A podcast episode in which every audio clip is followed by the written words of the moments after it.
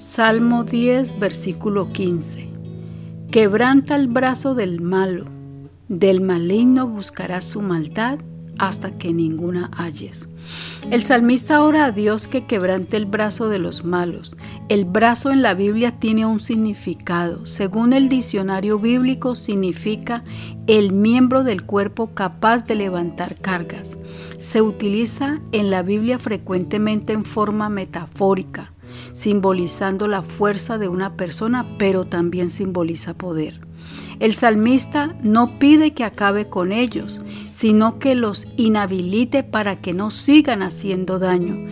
Es como si dijera, destruye su poder, prívalos de su influencia.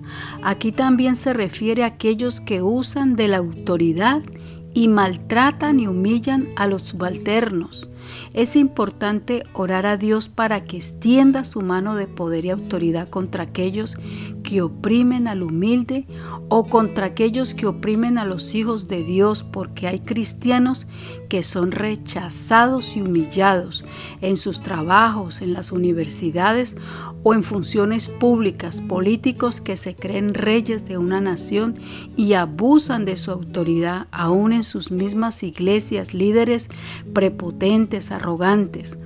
Podemos ver la profecía de Ezequiel contra Egipto. Veamos Ezequiel 30, versículo 21. Hijo de hombre, he quebrado el brazo de Faraón, rey de Egipto, y aquí que no ha sido vendado poniéndole medicinas ni poniéndole faja para ligarlo, a fin de fortalecerlo para que pueda sostener la espada.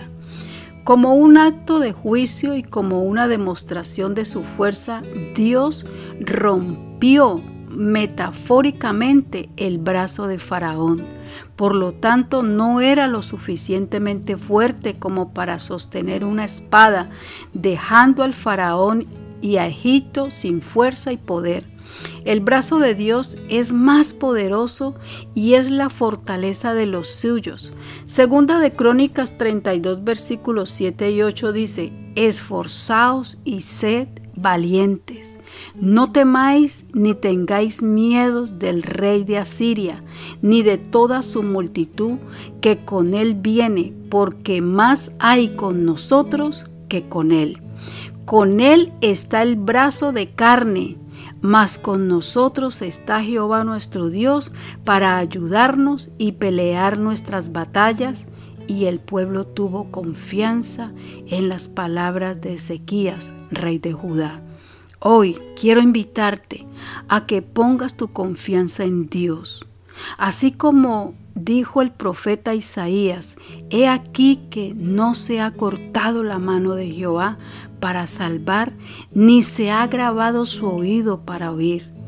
Así como escuchó la oración del salmista y de muchos líderes y profetas de la Biblia, ha escuchado tu oración y hará justicia. Dios te bendiga.